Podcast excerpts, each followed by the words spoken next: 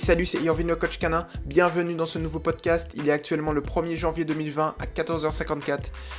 Et aujourd'hui, on a un nouveau podcast de GR. Donc GR qui est arrivé euh, en octobre 2019. Et c'est sa première publication. Donc merci à toi de nous faire confiance. Merci justement de pouvoir poser des questions afin que je puisse y répondre. Eh bien tout simplement en vidéo en vidéo, en podcast. je suis encore euh, dans, mon, dans, mon, dans ma dynamique de vidéo youtubeur.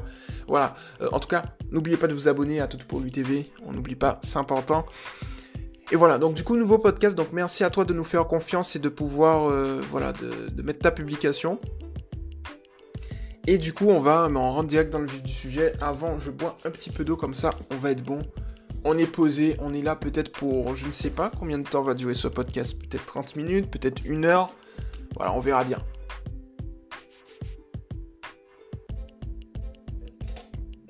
Ok, c'est parti. Alors, Bonsoir à tous, besoin de petits conseils et d'avis de certains comportements. Il y a quelques jours, mon chien de 11 mois a mordu un chiot de 8 mois qui a tenté de prendre son bâton à plusieurs reprises et il a crevé un œil au chiot. Pour expliquer la scène, c'était pendant une balade canine avec 7-8 chiens. Il y avait ce jeune chiot qui était toute la balade dans le jeu, souvent à courir après mon chien pour lui piquer son bâton. Mais je voyais bien qu'il agaçait mon chien, donc je, le, je rappelais le mien pour qu'il arrête de courir, et comme ça le chiot le laissait un peu tranquille. Puis la balade finie, on discute un peu sur le, le parking pardon, de la forêt. Mon chien avait son bâton dans la gueule et il, et il arrêtait pas de tourner autour de tous les humains pour demander à jouer. Je lui ai pris son bâton et lui dis que c'est fini, qu'il se calme et qu'il s'assoit au pied. Je mets le bâton sous mon pied.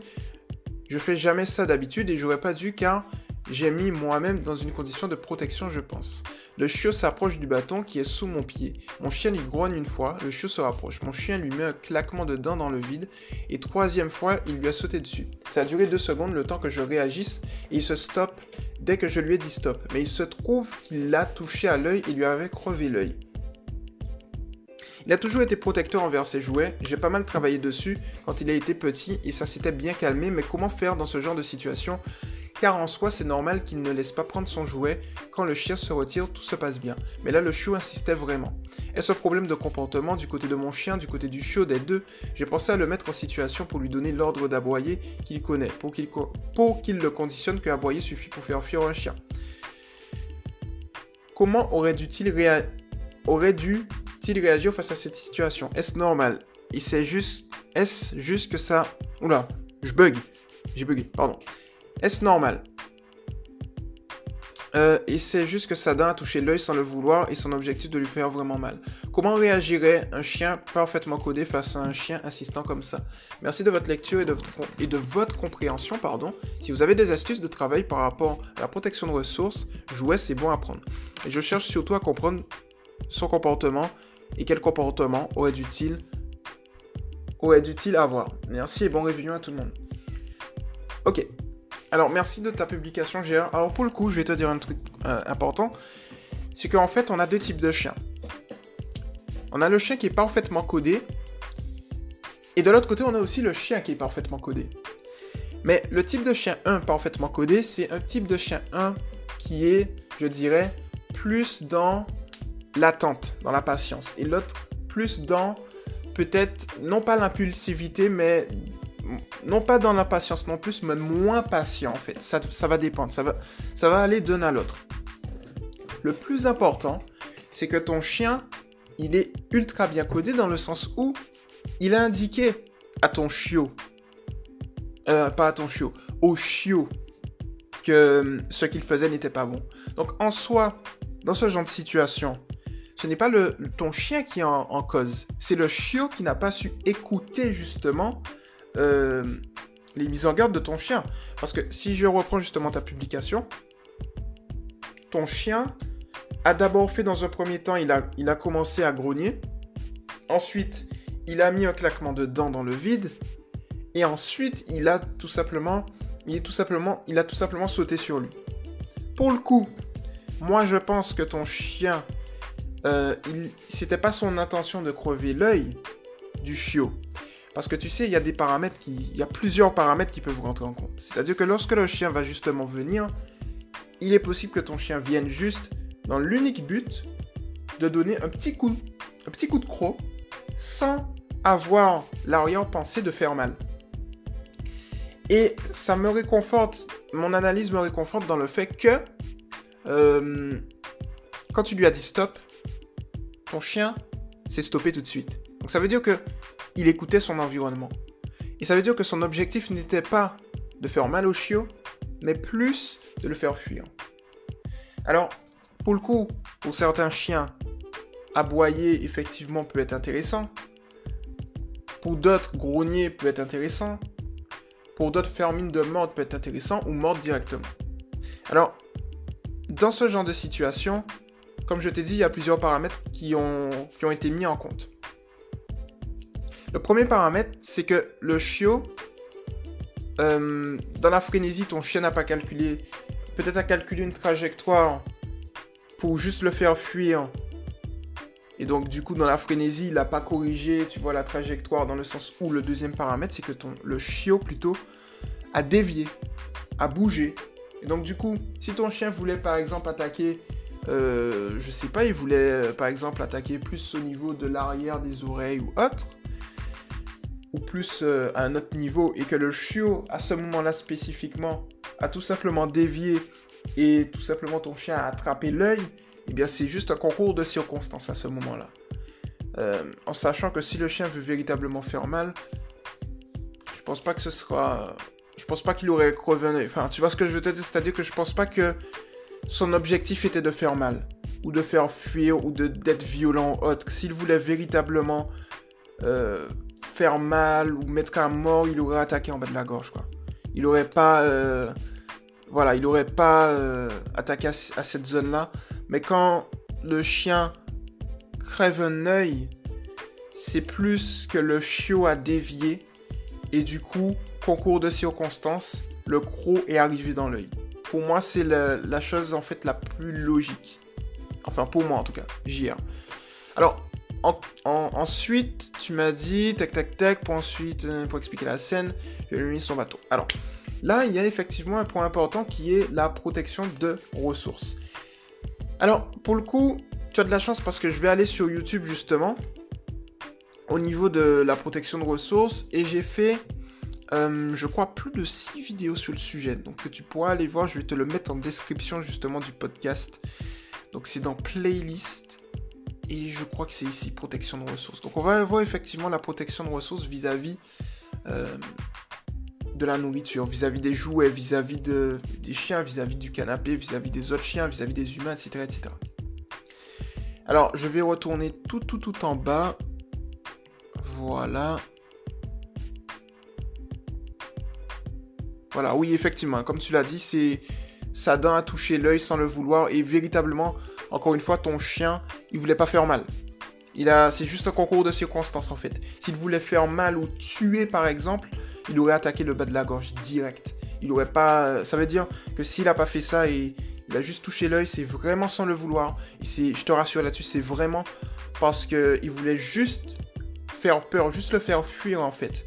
Et il s'est avéré que euh, concours de circonstances oblige, voilà, ça s'est produit comme ça, mais ton chien est parfaitement codé, il n'y a pas de souci. Mais au bout d'un moment, lorsque le chiot, par contre, lui, n'est pas parfaitement codé, alors que quand même, ce chiot-là, il a 8 mois, au bout d'un moment, voilà, le chiot, c'est lui qui a pas su justement gérer, et donc ton chien l'a tout simplement recadré. Ça c'est mal fini, mais ton chien l'a recadré. Euh... Alors, je sais plus où tu as vu la protection de ressources, mais on va en discuter. Alors, la protection de ressources, pour le coup, vis-à-vis... Euh, on va prendre un bâton. Le fait est que le bâton pour ton chien, c'est une source de plaisir. Ce qui s'est passé effectivement, c'est que étant donné qu'il n'avait pas le, bâton à un instant T, on s'est retrouvé à avoir un conflit. C'est-à-dire que le bâton n'était pas encore accessible, mais aurait pu être à l'avenir accessible. Donc ce qui s'est passé, c'est qu'on avait ton chien d'un côté et le chiot de l'autre côté. Étant donné que la ressource était unique, ton chien, il s'est dit quoi? Il s'est dit, bon, on est deux, une ressource. Ce bâton-là, je l'ai eu pendant tout, le temps. L'autre chiot, pendant l'ensemble de la promenade, il m'a embêté avec mon bâton. Donc du coup, ça a un peu envenimé, tu vois, la situation.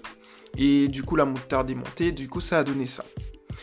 Ce qui s'est passé là, en fait, tu peux l'éviter à l'avenir tout simplement en faisant ce qu'on appelle une désensibilisation progressive au niveau du bâton. C'est-à-dire qu'on ne va pas bloquer justement le bâton. Euh, on va pas justement... On va d'une part le canaliser. On va lui donner le bâton quand il voudra jouer.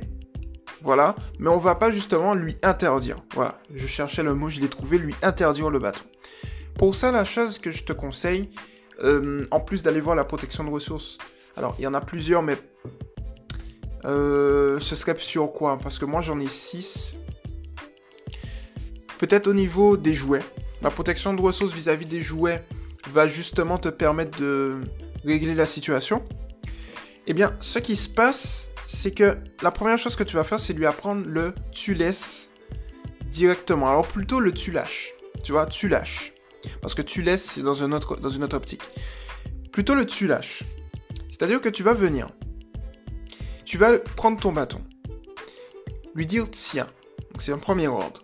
Il va prendre le bâton. Tu vas le féliciter. Si tu as un clicker, si tu fonctionnes au clicker, tu utilises le clicker si tu veux. Et ensuite, tu vas le laisser jouer un petit peu. Tu vas essayer de prendre le bâton et tu vas lui dire lâche. Et quand tu vas lui dire lâche, en fait, tu vas légèrement tirer pour lui signifier de lâcher.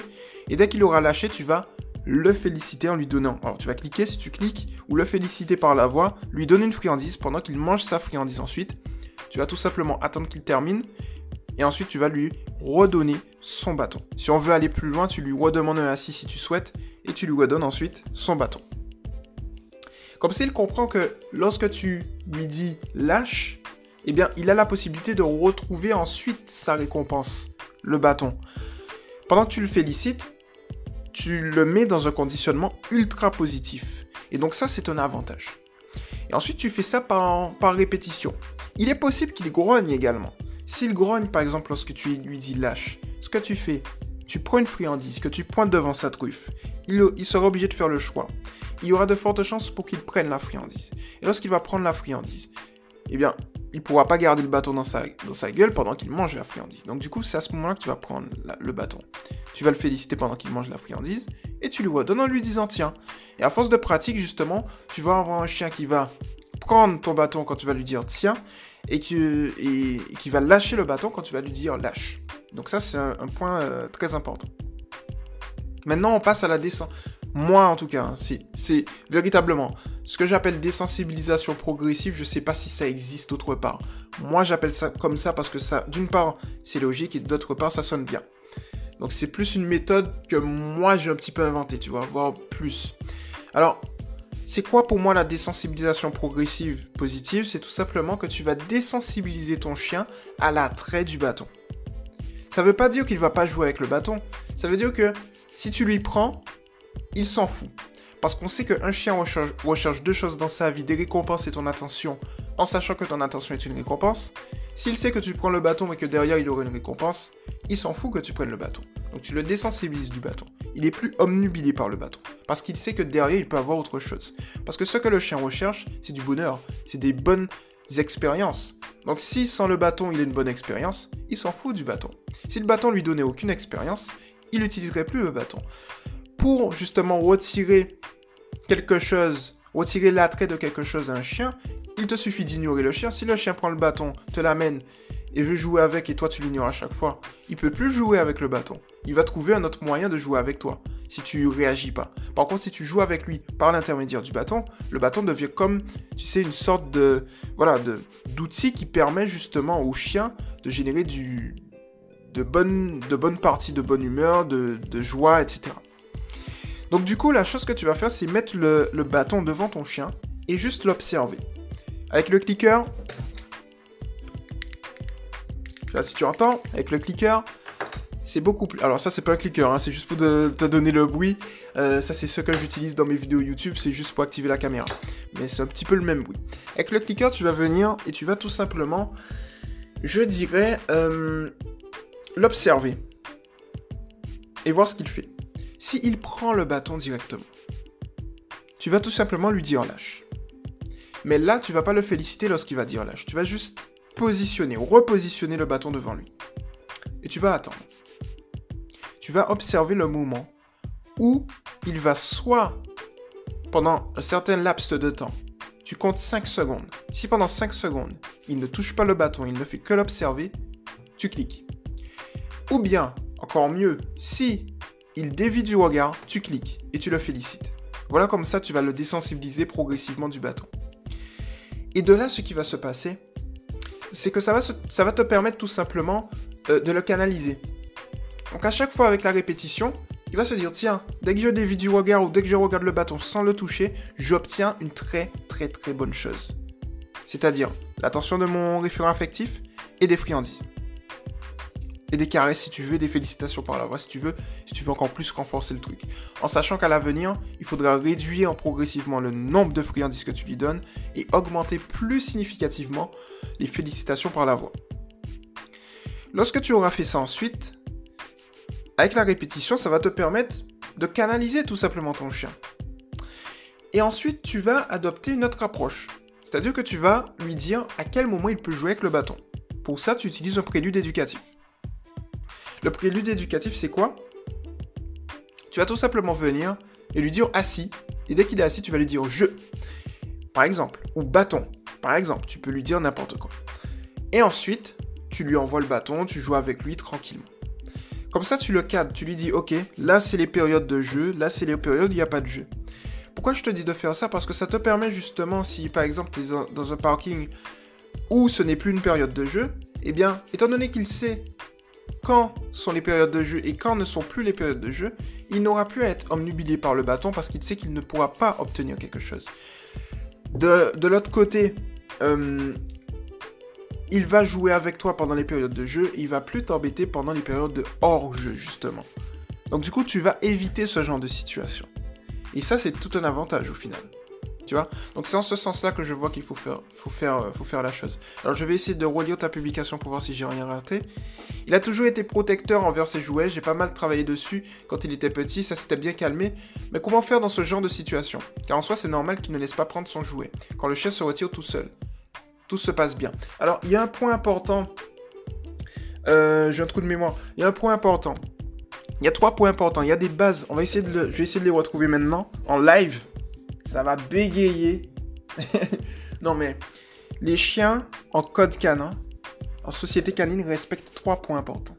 Si je me trompe pas, le premier point, c'est d'éviter les conflits. Un chien va éviter les conflits au maximum du maximum. Le deuxième point, c'est qu'un chien va analyser les ressources de notre chien. Il va respecter ses ressources dans les grandes lignes. Et le troisième point, si je me trompe pas, c'est qu'un chien... Euh, voilà, ça bégaye, ça bégaye, ça bégaye. non, un chien va respecter l'espace de vie de notre chien. Voilà. Donc, le point qui nous intéresse le plus ici, c'est qu'un chien doit respecter les ressources de notre chien. Et c'est là que l'éducation traditionnelle n'a strictement rien compris. Pourquoi j'intègre l'éducation traditionnelle qui n'a rien demandé? Parce qu'en fait, on parle souvent de hiérarchie de dominant de dominé. C'est-à-dire qu'un chien, entre guillemets, c'est ce que les gens disent, dominant, va prendre les jouets de notre chien, etc. etc. C'est-à-dire qu'il y a des gens qui vont, pouvoir, qui, vont, qui vont te dire que le chiot est dominant parce qu'il veut récupérer le jouet de, ton chien et que donc ton chien est soumis. C'est totalement faux. En fait, ce qui se passe en société canine, c'est que si un chien détecte, par exemple, qu'un autre chien adore les jouets, eh bien, le chien va respecter ça. Et donc va éviter de jouer, de toucher pardon, les jouets de l'autre chien. Et si l'autre chien qui joue avec les jouets détecte que l'autre chien va aimer la nourriture, il va justement respecter ça. Même chose par exemple pour les paniers, pour les lieux de repos, qu'importe. Les chiens respectent ça justement. C'est pas fixe dans le temps, c'est amené à évoluer. Ça peut être sur une journée, ça peut être le lendemain, ça peut être vice-versa. Donc à ce moment-là, tu vas avoir, c'est pour ça que parfois on va avoir des chiens qui vont attendre avant de manger, tout simplement parce qu'ils respectent l'autre chien qui adore cette ressource. C'est juste un respect. Et un autre chien qui adore la ressource, qui, qui voit que celui qui l'a laissé justement manger en premier, ben, adore les jouets, il va le laisser jouer. Et ensuite, il va attendre que le jouet soit disponible pour jouer. Et ça, c'est une autre règle importante, c'est que quand c'est libre, c'est à tout le monde. C'est-à-dire que si, par exemple, un panier est libre et que tu as 5 chiens dans la maison, n'importe quel chien peut prendre le panier. Il n'y a pas de, chien qui aura la, Voilà. Il n'y a, pas de chien qui va avoir la priorité sur quoi que ce soit. Donc un chien peut prendre un panier, un autre chien demain prendra un autre, etc. Voilà. Après, s'il y a des récurrences au niveau des chiens qui prennent les paniers, c'est tout simplement parce que le chien adore ce panier-là. Les autres chiens le respectent. Mais c'est toujours une, une, éthique, en fait, un respect. Il n'y a pas de hiérarchie, il n'y a pas de dominant de dominé, donc du coup, on peut écarter ça. Pour le coup. Donc, en ce sens, ce qui s'est passé, c'est que le chiot n'a pas respecté, en fait, d'une part l'espace de vie de ton chien, et d'autre part la ressource de ton chien. C'est pour ça que ton chien réagit comme ça. C'est pas ton chien qui est mal codé, c'est le chiot qui est mal codé. Parce que si ton chiot était bien codé, eh bien ce qui se serait passé, si, pardon, pas, c'est pas ton chiot, si ton chiot, mais non, si le chiot de 8 mois, voilà, c'est bon, oula, si le chiot de 8 mois, si le chiot de 8 mois était bien codé, euh, je sais pas comment il s'appelle, mais il aurait pas fait ça justement. Et de l'autre côté, ton chien n'aurait pas eu à agir comme ça, alors qu'il a bien agi. Donc au final, euh, c'est plus... Le problème est plus au niveau ton, du, chiot de 8 mois que de ton chien de 11 mois, tu vois. En sachant aussi que le chiot que tu as vu là, à 8 mois, donc il est... Euh, il, ça fait presque à peu près 1-2 mois qu'il est rentré dans l'adolescence, donc son comportement se modifie, il essaye d'être un peu plus euh, plus affirmé, tu vois, un peu plus, je dirais pas têtu, un peu plus exigeant, tu vois, dans, cette zone-là. Donc du coup, tu as ça aussi qui joue beaucoup. Donc, euh, donc ça, peut, ça peut jouer aussi. Voilà. Mais pour le coup, j'espère avoir répondu à ta question. Alors je relis un petit peu. Mais pour moi, ça va justement te permettre les exercices que je t'ai donnés de régler la situation euh, tranquillement, quoi. Voilà, je lisais un petit peu, mais ouais. Donc, j'espère que je t'ai permis justement de comprendre son comportement. Et le comportement qu'il aurait dû avoir, c'est exactement celui-là. Après, je vais te dire qu'il y a des chiens qui seront non pas beaucoup mieux codés que ton chien, mais qui seront beaucoup plus tolérants que ton chien. C'est-à-dire que ton chien a tempérament c'est juste un tempérament ou euh, couplé peut-être aussi à une petite protection de ressources à générer ça. Mais il y a des chiens qui ont un tempérament un peu plus calme, un peu plus timide, un peu plus réservé et qui donc voilà, si, ils s'en foutent un peu, tu vois. Mais je pense qu'à l'avenir, avec les exercices que je t'ai donnés, euh, tu vas me faire un suivi. Je t'invite véritablement à me faire un suivi dessus parce que je veux vraiment voir comment, euh, comment ça, ça se met en place. Euh, comment ça s'améliore en fait Je pense que le, la protection de ressources, tu sais, euh, notamment au niveau des jouets, véritablement si tu l'appliques, ça va changer la vie de ton chien et ta vie aussi. Parce qu'il aura moins tendance à faire ça. De l'autre côté, tu le recadres justement en lui disant bon ben ça c'est les moments de jeu, ça c'est pas le moment de jeu. Et de lui-même, en fait, sur le parking, il saura, bon ben tiens, pas moment de jeu, il y a le bâton là, je ne le touche pas de toutes les manières, il n'y a pas de souci. Donc il saura quand sera les moments de jeu, et là, tu n'auras pas de problème, tu vois. Donc là, c'est au cas où. Au cas où, si ça récidive, pour éviter qu'il soit dans un conditionnement où il souhaite jouer, tu vois, euh, ça va te permettre de régler la situation. Alors, il y a un truc aussi... Euh, qu'est-ce que je voulais dire?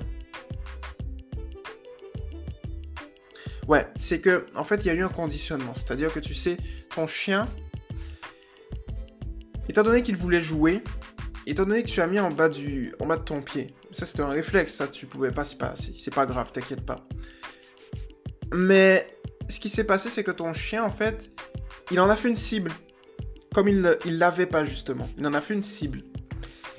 Donc du coup, ce que tu peux faire si, par exemple, à l'avenir, tu as un petit truc comme ça, le réflexe que tu peux avoir, c'est lui demander un assis, prendre le, prendre le, bâton par exemple, en lui disant lâche et lui donner une friandise. Et le assis va lui permettre de se calmer. De l'autre côté, si le chien, le chiot de 8 mois là, si on a un cas comme ça encore, un petit peu un minimum, le assis est un signal d'apaisement. Donc le chiot va comprendre tout de suite qu'il faut qu'il se calme.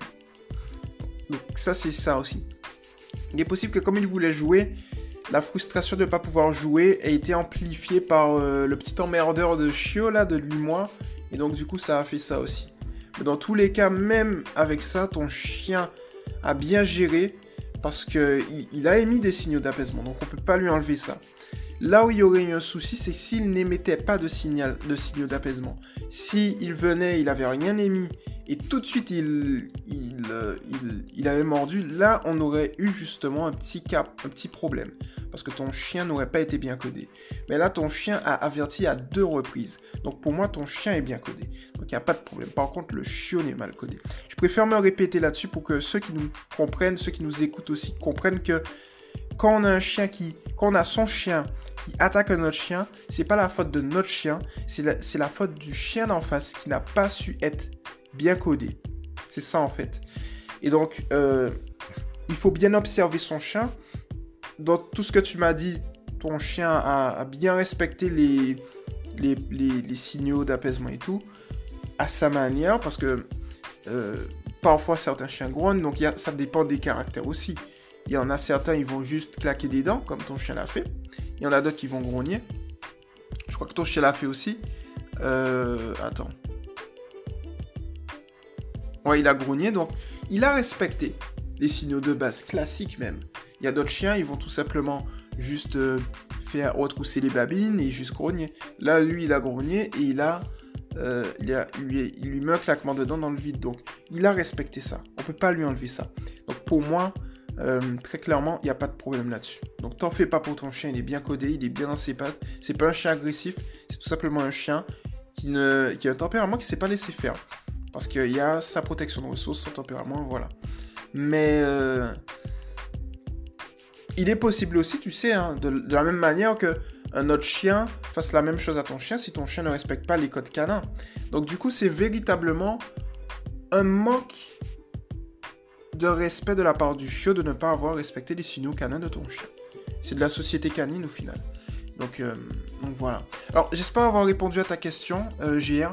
Euh, voilà, pour, pour, le coup, j'espère avoir été assez clair, avoir été assez précis là-dessus aussi.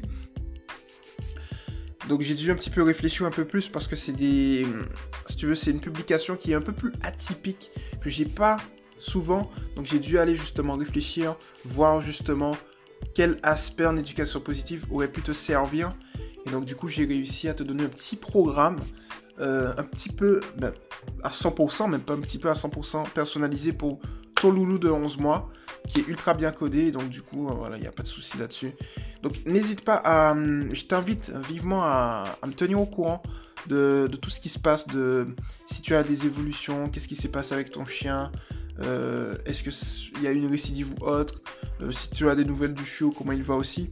Parce qu'il faut pas oublier que si tu connais les propriétaires du chiot de 8 mois, euh, n'hésite pas à dire à ces propriétaires-là de venir justement sur le groupe d'éducation positive pour les chiens, tout ou pour lui. Comme ça, on va pouvoir travailler ça. Et puis voilà, il n'y a pas de souci là-dessus. On sera tranquille. Voilà, pour le coup, c'était Irvine le coach canin. Alors, n'hésitez pas, tous ceux qui nous écoutent, de vous abonner à Tout pour lui FM, de vous abonner à Tout pour lui TV et de venir sur Éducation Positive pour les chiens officiel Tout pour lui. Voilà, donc pour le coup, euh, voilà, GR, j'espère avoir répondu le plus précisément. J'arrive plus à parler. j'espère avoir répondu le plus précisément possible à ta question. Et puis on se retrouve au prochain podcast, à une prochaine publication. Ciao